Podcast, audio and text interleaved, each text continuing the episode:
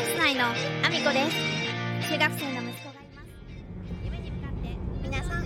ございます。岐阜県出身岐阜県在住ダンサースーツアクターインフルエンサーケントモリプロデュースチャンス内のアミコです。おはようございます。本日もアミコさんのお粒の中身をダダ漏れさせていきたいと思います。よろしくお願いします。本題に入る前にお知らせをさせてください。5月12日から開催中になります。岐阜県にありますギャラリー小さい家。というところでギャラリー小さい家の、えー10周年記念企画「私の中の私」という企画展示が開催中です、えーこちらで、えー、寺巻さんの作品の中にメインで出演させていただいておりますのでぜひ見に来ていただきたいです。よろしくお願いします、えーこちら5月28日まで開催しておりますが金土日のみとなりますのでご注意ください。よろしくお願いします。すいません。ちょっと音がうるさいんですがご了承ください。今まだねあの昨日もちょっと放送でお伝えしましたがえー、とですね昨日弾丸で高速バスでえー、と東京の方に行ってきましてでただただ相撲を見てちょっとね打ち合わせしなきゃいけない内容もありでそれだけをして、高速バスで帰ってきまして、えー今帰ってる途中なんですけれども放送させていただいてます。7時の、えーと放送に今日こそは間に合わすぞと。別に7時にやらなきゃいけないって決めてるのは勝手に決めてるのは私だけなんですけど。ただでもやっぱりね習慣化って大事だなって私思ってて何か毎日コツコツやるときってできれば同じ時間。で同じその何ていうのかなサイクルもう習慣化するっていうことがやっぱ大事だなと。あの結構継続力はある方だと思ってるんですけどなんかその継続した先のものを見たいなと思ってやるタイプではあるんですけど時間がねうまく取れなかったりするとやっぱりその日にそのうまくそのこれやりたいと思ってるサイクルが組み込めなかったりしていくとやっぱり習慣化って外れてっちゃうんですけどそれをやってるとやっぱりね自分で後でなんか嫌悪感ない嫌悪感罪悪感かな？罪悪感ですね。なんかああやれなかったみたいな罪悪感が出ちゃうのでなのでいつも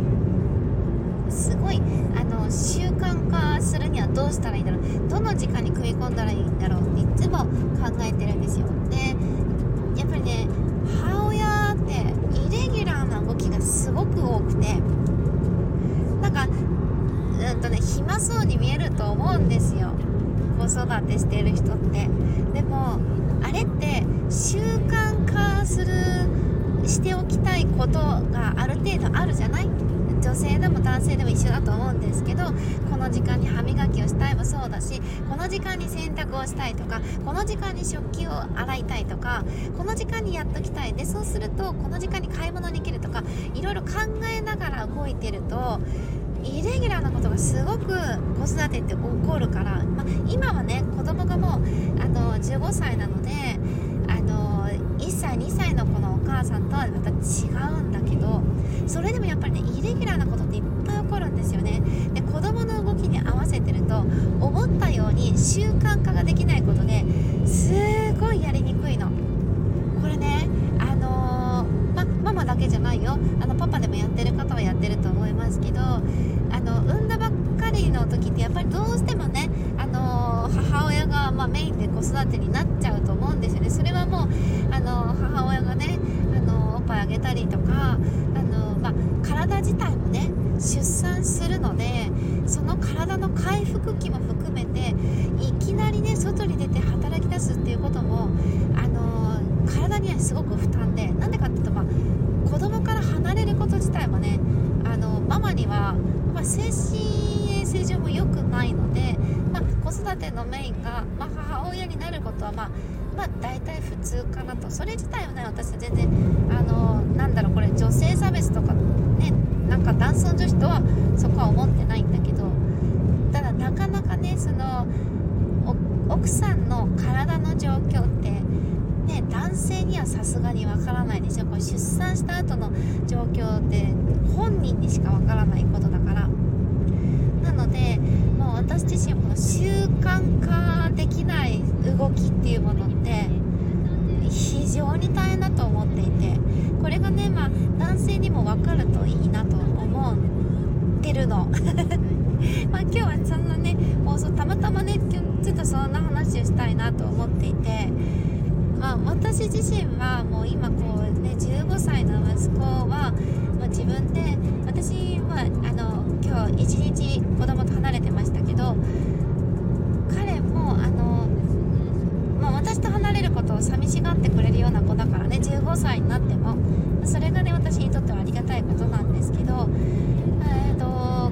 彼のためにね朝早朝からあのおにぎりとかのねそのお弁当を作って昨日も出てきてで夜ご飯に食べるものとかも温めたらもうすぐに食べれる状態まで準備してラーな動きなんですよね。いつもと普段と違う動きをしていて。でしかもあのー出てくる前の深夜私レッスンで深夜まで踊っていてで慌ててお風呂に入って。でショールームでも配信してるんでそこで配信もして。でダッシュで家事片付けて。であのー、普段やってることを全部夜中に全部まとめてやって。でお弁当作ってダッシュで出てきてみたいな感じだったんですよね。さらにはあの、まあ、1日はちょっとお相撲見たりとか楽しめましたけどこの後もね今帰ってるところですけど帰ってあごめんなさいね料金 料金言ってますけど帰ってすぐにあのダッシュでお風呂入って、まあ、一応ねあのそのまま仕事に行かなきゃいけないのもあるんですけど子供のねお弁当もまた作ってでダッシュで出るっていう感じで。まあ高速バスだったんでねあのー、体は十分休めてる普段よりも寝てるんでまあすっきりしすぎてちょっと頭が痛い ぐらいなんですけどまあそんなこんなでねあのお母さんたちのそのイレギュラーな動き、まあ、あの旦那さんでもねされてる方はもちろんいると思ってるんですよ、まあ、ただ、まあ、出産期の奥さんの体の状況とかってなかなかわからないと思うし習慣化せずに家事ってやるのってめちゃめちゃ難しかったりするので今日はねちょっとねそんなお話をしたいなと思ってさせていただきました。えー、もしね今あの出産したばかりの奥さんがねなかなか思うようにリズムが取れなくて悩んでたりした時にね、まあ、体の回復も含めてあの優しく声かけをしてあげてほしいなと思うし習慣化できない作業イレギュラーな作業をしながら習慣化いつもしてる作業をするっていうのは意外とあの子供が大きくなってもずっとやり続けてることなので、まあ、そういう方を見かけたらこれは男性女性にかかわらずあの優しく声をかけてあげたりとかですね。それでなんか疲れてる方を見かけたらね優しくしてあげたらいいんじゃないかなって。そんなね偉そうに言うことじゃないけど私としては、えーと、そんなことをね今日はお伝えしたくて配信させていただきました、えー、そんなこんなでですね、えー私の SNS インスタグラム TwitterTikTokYouTube え YouTube もねあの声がけの効果ですかね。あの少しずつ登録者さん増えてありがとうございます。嬉しいです。こそっと登録してくださっている方嬉しいです。ありがとうございます、えー、そして note、えー、 Voicy でも放送させていただいてます。内容は全く別の放送をさせていただいてますのでぜひぜひチェックしていただけると嬉しいです、えー、そんなこんなで、えー、今日も一日ご安全にいってらっしゃい。ちょっと騒音がひどい中でごめんなさい。いってらっしゃい。果てしない S に